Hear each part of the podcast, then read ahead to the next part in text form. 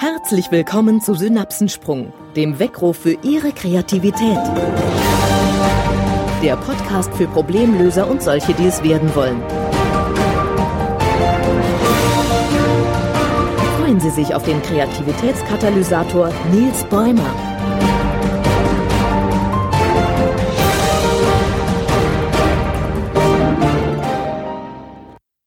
Was bisher geschah.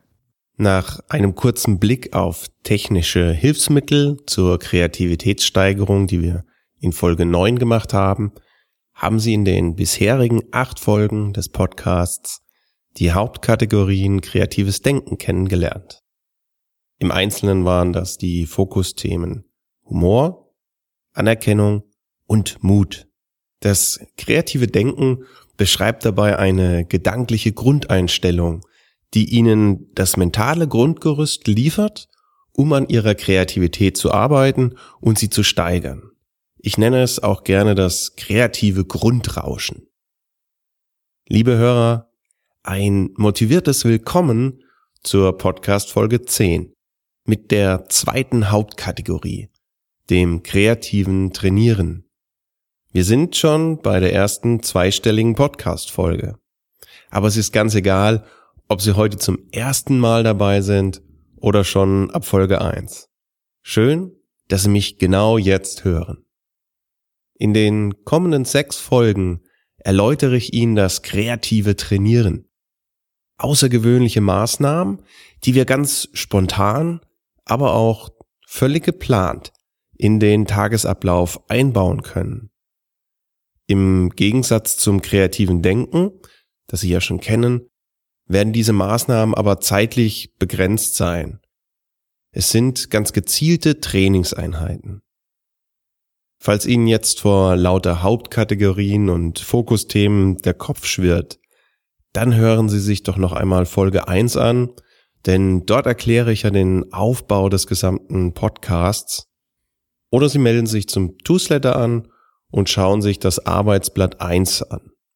Denn genau dort finden Sie auch den Aufbau des Podcasts grafisch dargestellt.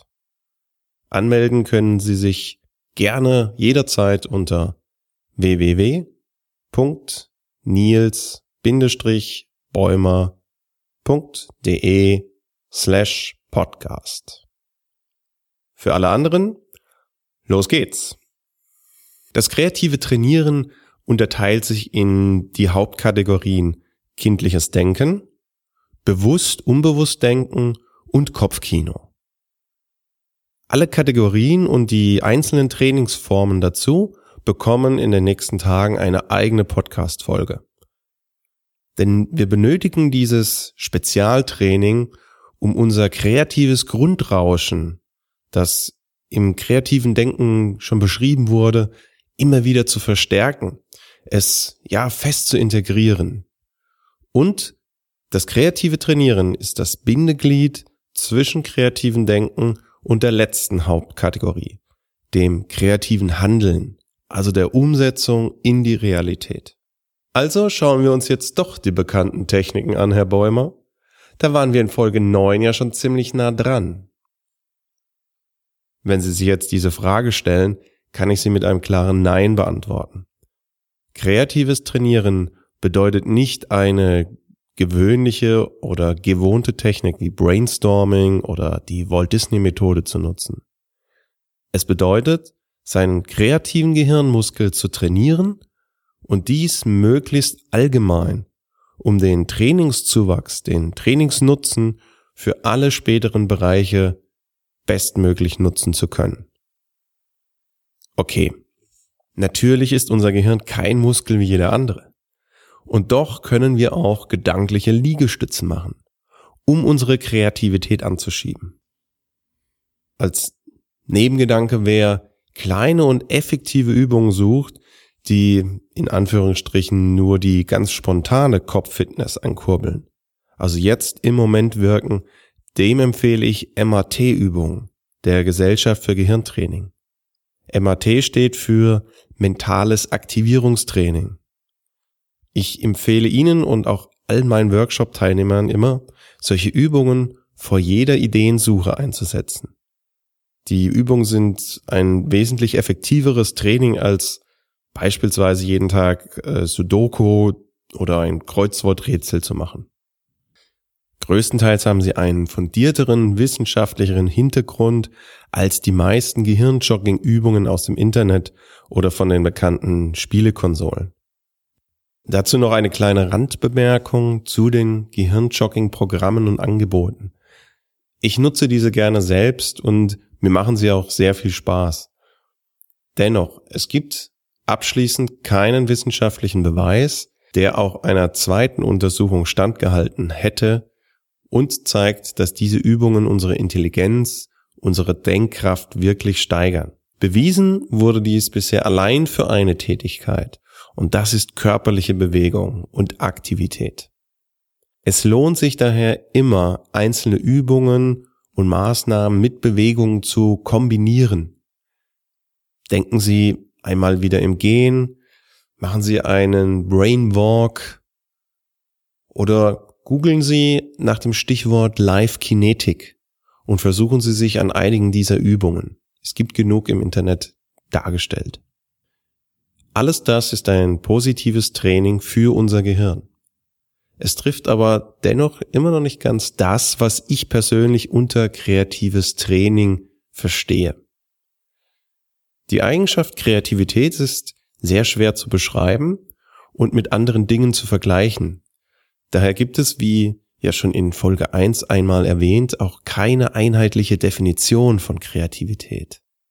Für jeden bedeutet Kreativität in Nuancen etwas anderes. Ich will Ihnen trotzdem ein Bild vermitteln, das für meine Sichtweise von Kreativität sehr gut funktioniert. Kreativität ist für mich ein wenig wie Laufen.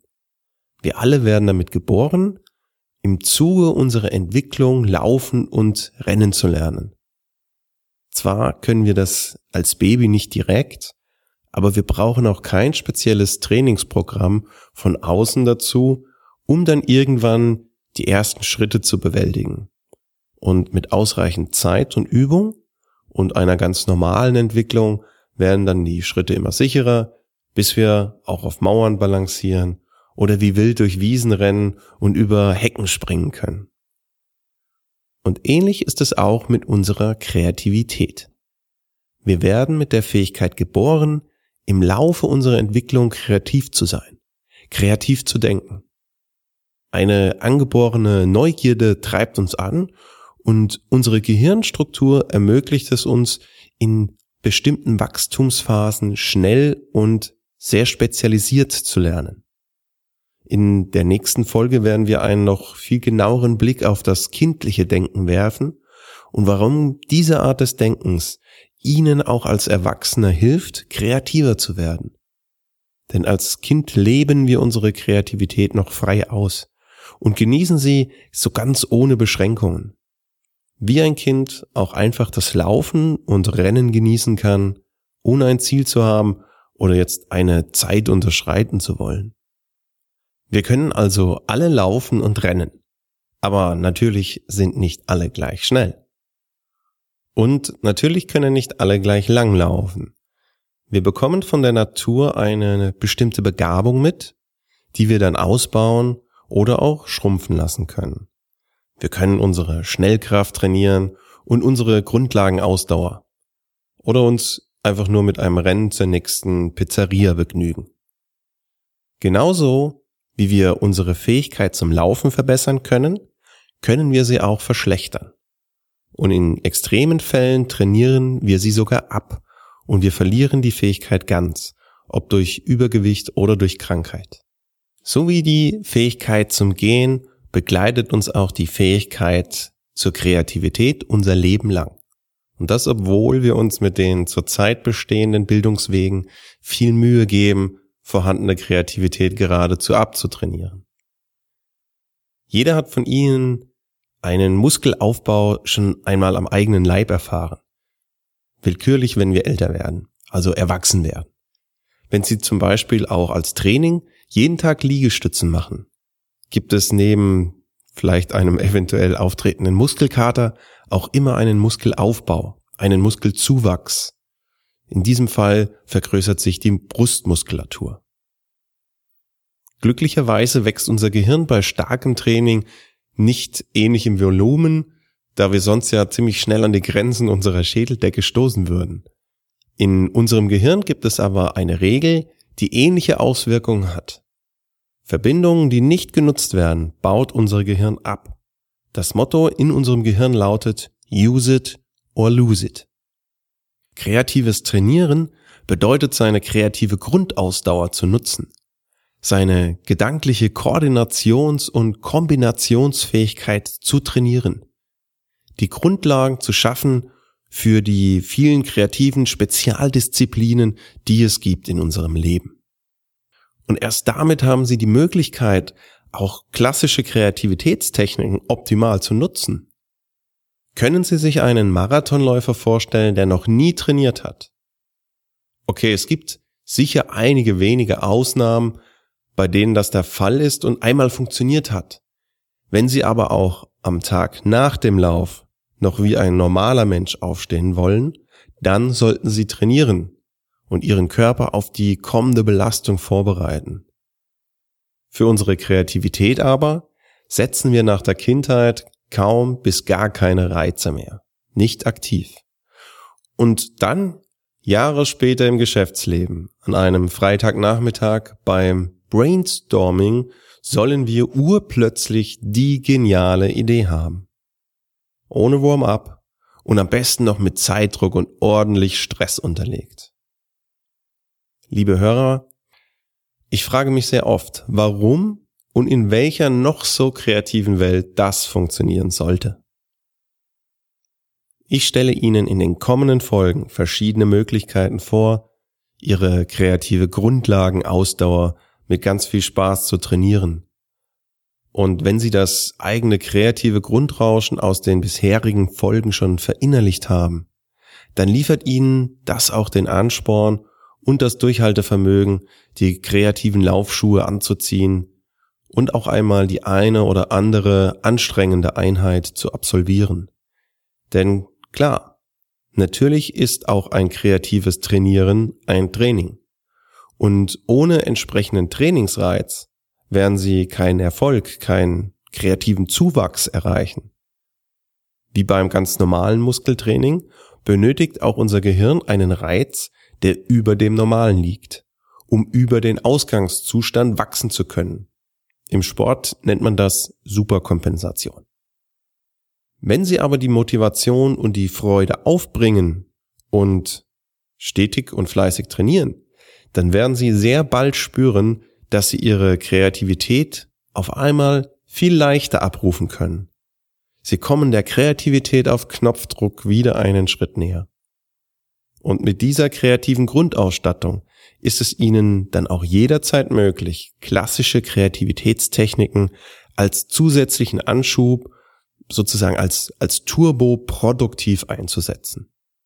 Bevor Sie jetzt gleich nach dem Outro noch einige spezielle Hunde-Outtakes genießen können, noch eine Anmerkung zur vergangenen Folge 5 mit dem Thema Anerkennung und Wertschätzung.